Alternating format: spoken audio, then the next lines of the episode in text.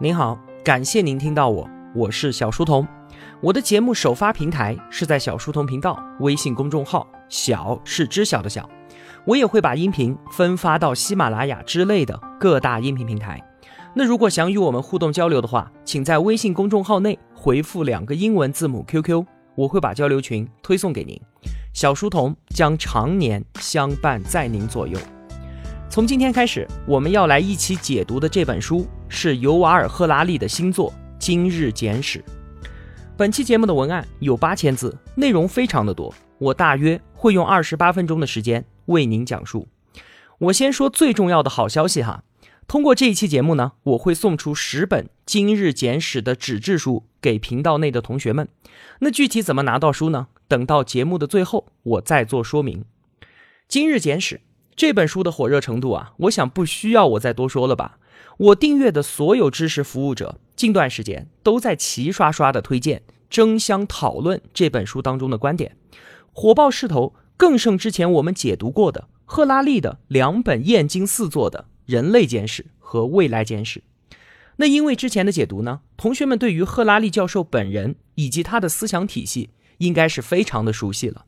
他是牛津大学历史学博士。现任耶路撒冷希伯来大学历史系教授，这位凭借一本书就火遍全球的新锐历史学家，可谓是青年才俊。到今年，他也才四十二岁。今日简史全球首发是在今年的七月二十号深圳书展上，一位炙手可热的英文作家，他的最新力作竟然首发的是中文版，而英文版的发售呢，还要再等上一个月的时间。我想，这应该能够说明一些问题了吧？赫拉利之前的两本简史，单单在我们中国市场就销售了五百万册。五百万册，这是什么概念呢？每本书六十块钱的话，只从图书销售的角度来说，赫拉利用他自己手中握着的笔所输出的个人思想，在账面上就创造了超过三亿人民币的金钱价值，就更不用说从中衍生出来的附加价值了。在过去两年啊，中信出版集团邀请赫拉利跑到我们中国各地来做巡回演讲，他自己都被我们中国读者的热情给吓坏了。他说啊，我只不过是一个普通的历史学家，但是为什么中国的朋友们对我会像对待一个摇滚明星一样呢？给予我那么多的关注和掌声？对此啊，某位知识大咖在演讲的时候说，因为过去的一百多年，我们中国人在启蒙救亡、图存和崛起。经过改革开放四十年，我们已经成为了全球第二大经济体。中国已然是当今时代全人类社会最大的自变量。我们比过去所有时刻都更有机会参与到赫拉利所说的构建与发明下一个全人类的故事当中。而我们中国人对于未来的好奇程度，超出了全球任何人的想象，当然也超出了赫拉利他自己的想象。今日简史被称为赫拉利简史三部曲的收官之作，我对这个说法一开始是很有意见的。我觉得这是为了便于宣传刻意而为之。赫拉利他给这本书起的名字是《二十一世纪的二十一堂课》。去年出版的《未来简史》呢，赫拉利起的名字是《神人》，而只有第一本《人类简史》，他自己的书名确实是《智人人类简史》，而且啊。《今日简史》这本书的叙事手法和写作结构与之前两本书完完全全的不一样，而之所以这三本书的中文译名全部都变成了某某简史，并且合称为简史三部曲，完全是为了把《人类简史》一开始的热度给延续下来，并且把它不断的炒热，这就是一种宣传和销售的策略。一开始我是这样觉着的，但是啊，随着我读完了书。并且开始搜集相关资料，准备解读的时候，我才发现，其实不仅如此。在《今日简史》这本书之后，赫拉利短时间内应该是不会再有新作面世了，因为《今日简史》并不是他在之前两本书大火之后乘胜追击、突发奇想的新作，而是他在写《人类简史》的时候就已经有了写作三部曲的想法了。他对于自己的写作计划是有匠心的追求的。先回头去追溯人类的过去，再抬头展望可能的未来，最后呢，回到当下，揭示人类正在面临的重大问题。这三本书的相继出版，所着眼的三个方向，就构成了赫拉利个人思想的完备性。而之前两本书的成功，也确实加快了这个完备性的呈现速度。对于他自己来说啊，这也让他在短短几年当中，成为了当世为数不多的对于过往、未来以及当下都具有完整认知蓝图的历史学家。另外啊，吴伯凡说，在西方的文明当中，特别是赫拉利所属的犹太文明当中，三部曲是有特别的意义的。它并非是一加一再加一的简单叠加，而是蕴含着宗教当中的概念，叫做三位一体。赫拉利的一体，就是他自己想要表达的历史哲学观，他所洞见的历史的本质。那三位呢？这种本质在过去这个位上呈现出来，就是人类简史；在未来这个位上呈现出来，就是未来简史。而今日简史就是赫拉利所发现的历史的本质，在现在这个位所呈现出来的形态。我们曾经以为啊，简史就是简化的历史嘛。其实简史指的是从大量的历史现象当中所抽象出来的历史逻辑。所以啊，简史三部曲它所描绘的其实是赫拉利眼中过去历史发展的逻辑，未来进程发展的逻辑。以及在当下纷繁复杂的社会现象背后所存在的总体逻辑，所以啊，之前是我浅薄了，对不起，我错了。那么，《今日简史》这本书，它到底要告诉我们什么呢？在人类简史当中，赫拉利告诉我们，智人通过共同的想象，从动物界当中脱颖而出，经历了认知革命、农业革命、全球的统一融合和科技革命之后。共同相信的故事成为了宗教、民族、国家、公司，还有金融市场。智人也因此成为了地球的统治者。在未来简史当中，赫拉利告诉我们，技术的力量将要彻底颠覆我们共同相信的故事。人类所谓的自由选择，本质是我们生物化学系统计算的结果。而当有一台外部设备可以比我们自己运算的更快的时候，那我们曾经引以为傲的自由意志就将失去主导权，权威将更迭，平等也会被颠覆，人类社会将会分化成被人工智能和生物科技不断强化的神人，还有连被剥削、连被奴役的价值都将丧失的广大的无用阶级。这是之前两本简史的主要内容。那今日简史呢？赫拉利着眼于当下，帮助我们看清今天全人类所面临的最大挑战和选择都是些什么。我们智人之所以能够崛起，成为万物之灵长，是因为我们拥有共同的想象，相信共同的故事，遵循共同的信念，凝结海量的人，开展大规模协作。这就是人类一切力量的来源。我们每个人的自我认同，以及这个社会系统的正常运转，可以说啊。都是以故事为基础的，但是现在呢，我们的世界正在经历分化，科技的颠覆、环境的威胁、恐怖活动的袭击，以及逆全球化和文化割裂。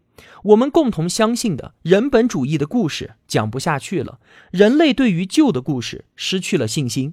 但是新的故事到底应该是什么？我们远远没有达成共识。强调故事的重要性。这一个核心观念在《简史》三部曲当中展现的淋漓尽致。赫拉利是犹太人，他深受犹太文化的影响，这是留在他基因代码上面最底层的印记。在犹太文化当中啊，人们坚信故事的力量。一个民族可以没有土地、没有国家，但是只要有共同的信念不灭，土地可以失而复得，国家也可以重新建立。以色列早在三千多年前就已经建国了。但是只有短短的两百多年时间，能够算是一个像样的国家。在数千年的历史长河当中，犹太人都是散落在世界各地，不断流亡的。但是由于大家共同的信念，这个国家居然可以在灭亡两千多年之后再度被重建，这是多么不可思议的事情！只要有共同的信念，就能够弥合矛盾，建立共识基础。而一旦拥有共识基础，其他的一切都有可能实现。在这本书当中，汇集了两本前作里作者很多的洞见。如果你没有听过我之前两本书的解读，那么我建议您还是先去听一下。在后面的节目当中，我会用到很多之前两本书的结论。如果你对此并不了解的话，有些论述可能会令你感到难以接受。赫拉利在前言里面说啊，在一个信息爆炸却多半无用的世界，清晰的见解本身就是一种力量。我们人人都应该参与到这场关于人类未来的大讨论当中。但是很多人呢，对此根本就不在乎，或者说是在意的，但却没有找到问题的关键。我们绝大部分人都在忙着上班，忙着照顾家庭，但就算是我们为了让自己的孩子吃饱穿暖而缺席了这场讨论，谁也逃不掉最终的结果。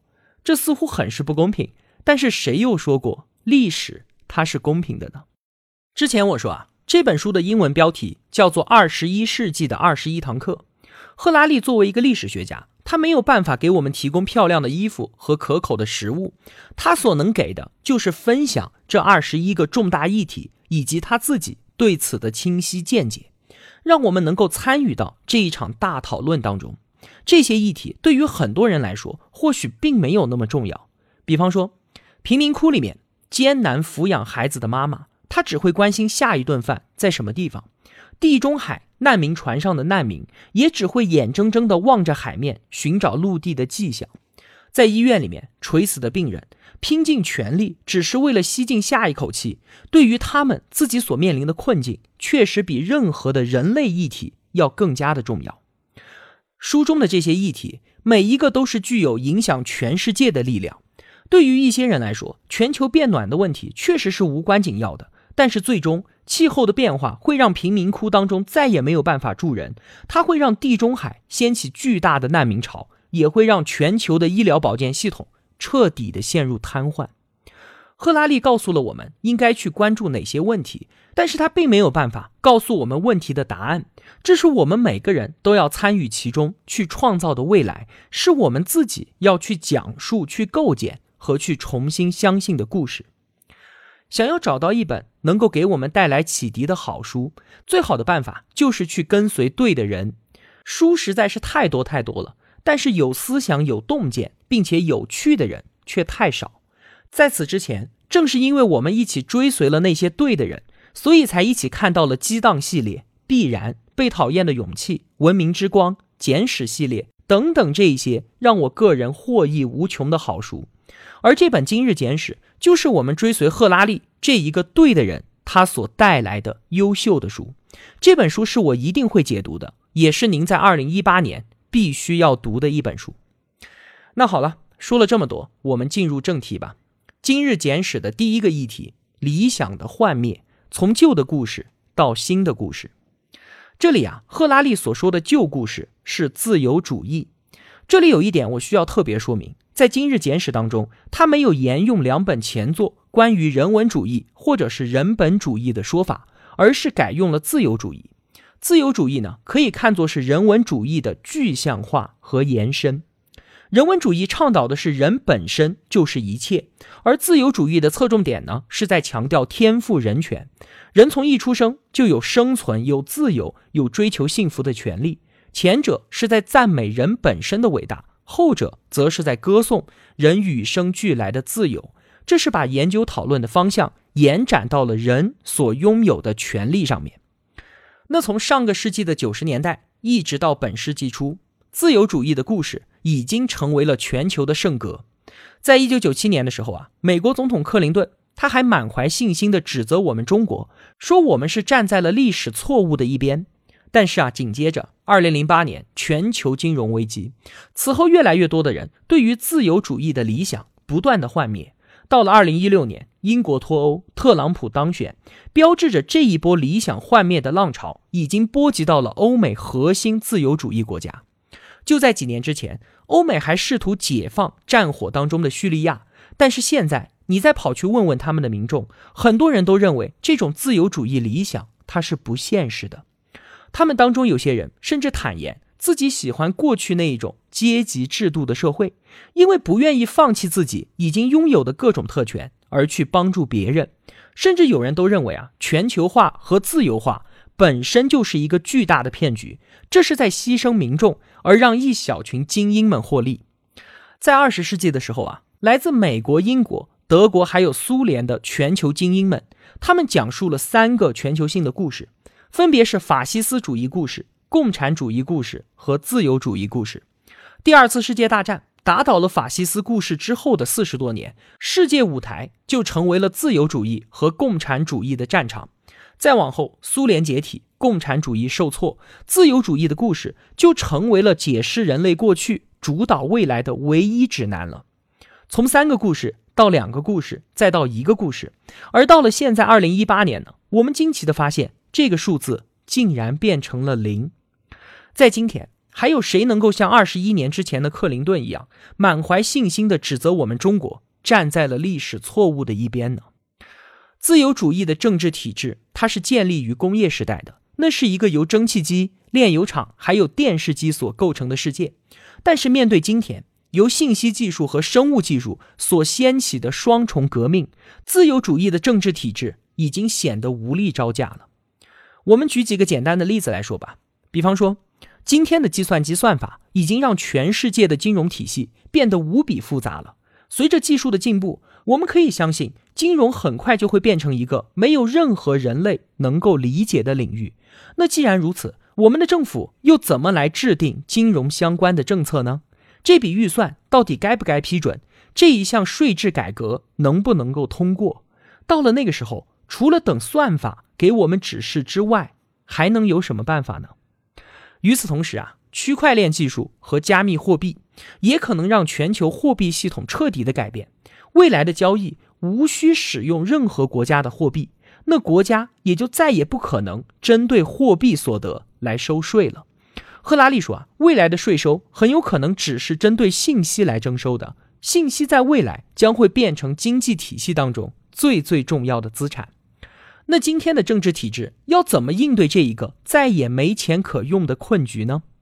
更重要的是啊，信息和生物技术的双重革命，改变的可不仅仅是经济和社会，而是我们自己的身体和思想。在过去啊，我们知道怎么拦河筑坝，却不知道怎么对抗衰老；我们知道怎么设计灌溉系统，却不知道怎么设计我们自己的大脑。如果说啊，有只蚊子。在我们的耳边扰人清梦，我们有的是办法弄死它。但是如果有一个想法在我们自己的脑海中不断的回荡，令人难以入眠，我们却不知道怎么去杀死这个想法。但是很快的，我们马上就有能力掌控自己的内在世界了。我们知道怎么去设计大脑，延长生命，也知道怎么消灭那些想法。但是啊，没有人知道这样的后果是怎么样的。单纯的建个大坝，其实并不困难。但是要预见它对于整个生态系统的影响却非常的难。曾经我们掌握了重塑地球的力量，但是并不了解全球生态的复杂性。结果呢？现在我们面临着生态的崩溃。那同样的，我们马上就可以获得重塑自我的能力了。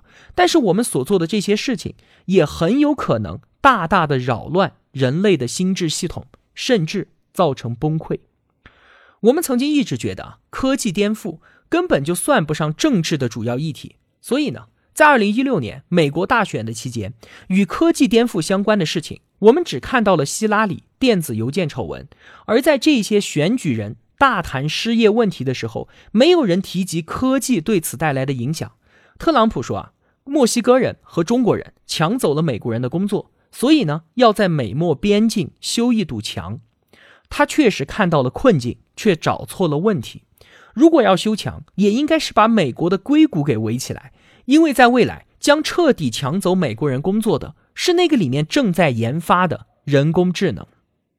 人工智能、区块链、基因工程、生物科技这些词啊，在我们面前出现的频率是越来越高。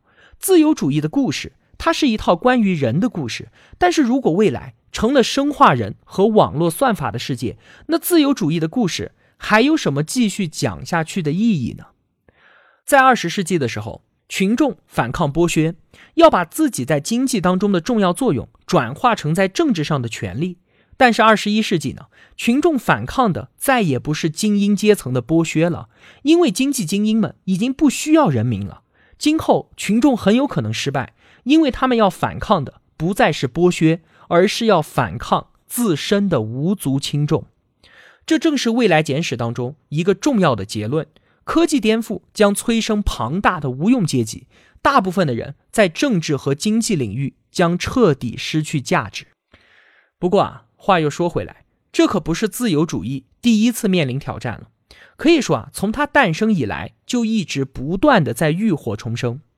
我们简单的来看一下自由主义故事呢，在十九世纪的下半叶开始席卷全球，后来呢，帝国主义终结了全球化和自由化的第一个时代。在萨拉热窝刺杀事件之后，各个强权国家对于帝国主义的信心远远超过了自由主义。他们已经不想再用自由和和平的商业活动统一世界了，而是想要靠蛮力去抢夺更大的地盘。结果呢，第一次世界大战爆发，血流成河。在见识到了前所未有的屠杀之后，人们开始认识到了帝国主义的可怕代价。于是呢，又开始在自由和和平的原则基础上建立新世界的秩序。接下来，自由主义遇到了希特勒。在二十世纪三四十年代，法西斯主义的力量一度是锐不可挡，他把个人的地位完完全全的压制在集体、种族和国家之下，直到第二次世界大战将其终结，自由主义再度胜出。下一个挑战是二十世纪五六十年代的切格瓦拉时代。后来啊，随着苏联的解体，共产主义受挫，事实也证明，超市的力量要远远大于斯大林时期的。古拉格劳改营，而在这个过程当中，最重要的是啊，自由主义的故事，它比其他任何对手都更加的坚韧，更加的灵活。它分别学习了帝国主义、法西斯主义和共产主义某一些优秀的概念。特别值得一提的是啊，它向共产主义学习，扩大了同理的范围，开始在注重自由的同时，也重视平等。而自由与平等本是两个矛盾的概念。一开始啊，自由主义也只关注欧洲中产阶级男性的特权，就连他们自己的工人阶级和女性的困境都视而不见。甚至到了一九一八年，英法两国在高谈自由主义的时候，都没有把自己殖民地的人民考虑在内。像是印度，他就要求民族自觉，结果换来的是英军在阿姆里泽的大屠杀。后来啊。自由主义这一套故事不断的向外扩张，至少在理论上将所有人的自由和平等一视同仁。他也意识到了共产主义是福利计划的重要性。就算是极端资本主义的美国，他也明白，如果想要保护自由，至少需要提供社会福利服务。如果孩子都还饿着肚子，还奢谈什么自由呢？到了二十世纪九十年代，思想家和政治家们都断言，过去所有重大的问题。都可以在包含了民主、人权、自由市场和政府福利的自由主义之下得到解决。但是啊，历史并未就此终结。我们发现，在经历了希特勒、切格瓦拉之后，我们又遇到了特朗普时代。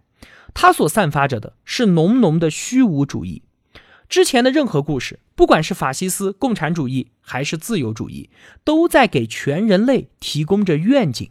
不管是统一世界、民族解放，还是全人类的自由和平等，但是现在特朗普告诉大家，美国不再负责制定和推动任何全球愿景了。同样的，欧洲和世界的未来也都不在英国人的设想范围之内了。支持特朗普和英国脱欧的人，他们仍然相信民主、相信自由、相信市场经济和社会责任，但是他们认为啊，这些好东西在我们自己国家内部。搞一搞就可以了。在书中啊，赫拉利说，对于正在崛起的中国，则呈现出了完全相反的景象。我们一方面保持着国内的政治稳定，另一方面对世界更为开放。现在的中国才是全球化的积极倡导者。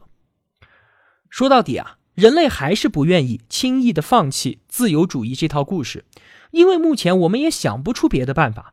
人们可能想要好好的敲打自由主义一番。然后还是继续接纳它，又或者人类可能彻底放弃掉全球性的故事，转而向地方性的民族主义去寻求庇护。现在全球正在发生的事情，可以说啊，都是在缅怀往日的荣光。特朗普呼吁美国采取孤立主义，承诺要让美国再次伟大。这听起来就像是在说，二十世纪五十年代的美国社会才是完美的。那至于英国的脱欧分子呢？梦想让英国成为一个独立的强权，他们仿佛回到了维多利亚女王时代，以为在这个互联网时代，光荣独立政策还能够继续实行。那至于俄罗斯呢？在十月革命的一百年之后，普京率领着俄罗斯民族和东正教信仰所推动的政府，承诺要重返古代沙皇的荣耀。其实啊，说了这么多，最核心的一点只在于，传统上自由主义必须要和经济增长相搭配，才能够神奇的平息社会和政治上的冲突。自由主义之所以能够让所有人都和睦相处，靠的就是保证每个人都能够拿到更大的一块蛋糕，但这前提是蛋糕必须要不断的越做越大。之所以自由主义无法回答生态崩溃和科技颠覆这两大问题，是因为经济增长恰恰是生态危机所形成的原因，而经济增长正是以不断的破坏性的创新为基础的。赫拉利说啊，自由主义曾经许诺我们每一代人都会享有更高的教育水平、更好的医疗保健和更好的收入，但是由于科技的颠覆和生态的崩溃，年轻的一代。只要是能够维持现状，就已经非常的幸运了。因此啊，我们需要创造出新的故事，就像是工业革命的动荡激发了二十世纪的创新思想。现在生物科技和信息技术的双重革命，也同样需要新的愿景。科技革命的力度肯定会在未来几十年当中不断的增强。任何故事想要得到我们的青睐，就必须能够应对双重革命的挑战。不管是自由主义、民族主义，还是什么新的信仰，如果他想要重塑未来的世界，就必须要了解人工智能、大数据算法和生物工程，并且要把这一切都融入到一个全新的并且合理的叙事当中。这就是赫拉利要给我们看的人类现在所面临的第一个重大议题。在科技革命的颠覆之下，我们唯一相信的自由主义故事。已经失去了力量，而新的故事呢，还没有出现。好了，这期节目就为您分享到这儿。那同学们要如何拿到我送出的十本书呢？您需要到小书童频道微信公众号内找到本期节目的图文，解读今日简史一旧故事已然崩坏，新故事尚未构建。在本期图文下方留言参与活动。留言的内容就是记录您对本期节目的感想。我会在四天之后，也就是九月十号，下个星期一，从所有的留言当中挑选十名同学，直接回复这十名同学的留言索要地址，然后由京东图书直接将书邮寄给您。我当然更愿意选择留言用心，并且愿意通过图文下方的赞赏按钮支持我，愿意真心为彼此付出的同学。送出我的心意。最后，感谢您的聆听与守候，也特别感谢京东图书为本频道提供的十本送书。我今天所解读的书在京东书城有售，欢迎同学们前往购买，挑好书上京东。如果我有帮助到您，也希望您愿意帮助我。一个人能够走多远，关键在于与谁同行。我用跨越山海的一路相伴，希望得到您用金钱的称赞。我是小书童，我在小书童频道与您不见不散。